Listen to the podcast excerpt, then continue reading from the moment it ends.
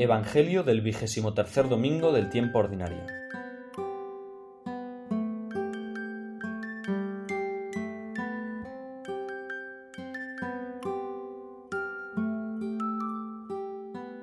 Si tu hermano peca contra ti, vete y corrígele a solas tú con él. Si te escucha, habrás ganado a tu hermano. Si no te escucha, toma entonces contigo a uno o dos, para que cualquier asunto quede firme por la palabra de dos o tres testigos. Pero si no quiere escucharlos, díselo a la iglesia. Si tampoco quiere escuchar a la iglesia, tenlo por pagano y publicano. Os aseguro que todo lo que atéis en la tierra quedará atado en el cielo, y todo lo que desatéis en la tierra quedará desatado en el cielo. Os aseguro también que si dos de vosotros se ponen de acuerdo en la tierra sobre cualquier cosa que quieran pedir, mi Padre, que está en los cielos, se lo concederá. Pues donde hay dos o tres reunidos en mi nombre, allí estoy yo en medio de ellos.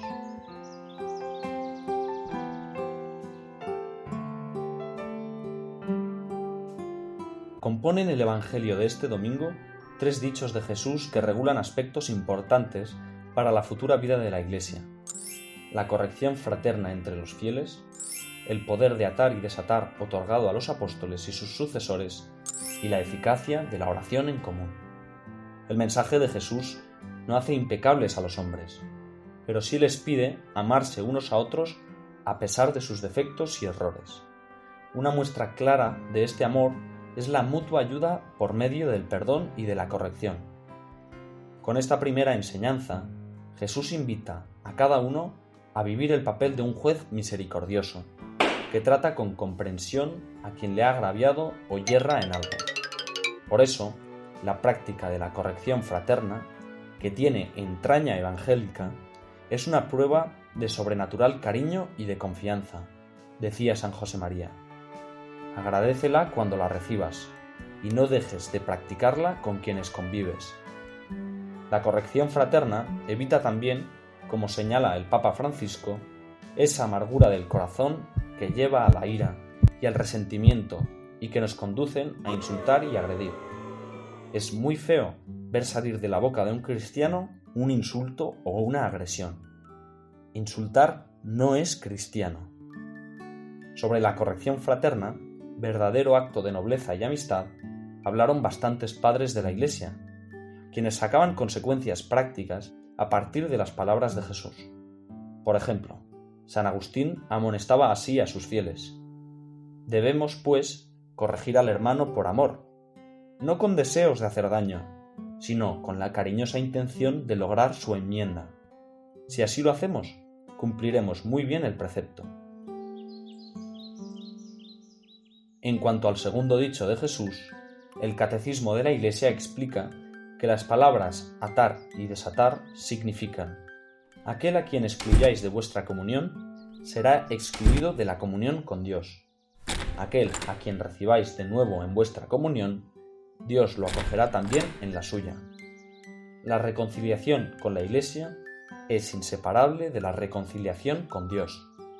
Después de hablar de la reconciliación entre hermanos, Jesús entrega a sus apóstoles la potestad de reconciliar a los fieles con la Iglesia. Este poder se expresa ordinariamente por medio de la confesión de los pecados a través del confesor, que ha recibido el poder del obispo, sucesor de los apóstoles. Por último, Jesús se refiere a otro fruto de la caridad en la comunidad, la oración en común, decía Benedicto XVI. La oración personal es ciertamente importante, es más, indispensable, pero el Señor asegura su presencia a la comunidad que incluso siendo muy pequeña, es unida y unánime, porque ella refleja la realidad misma de Dios uno y trino, perfecta comunión de amor.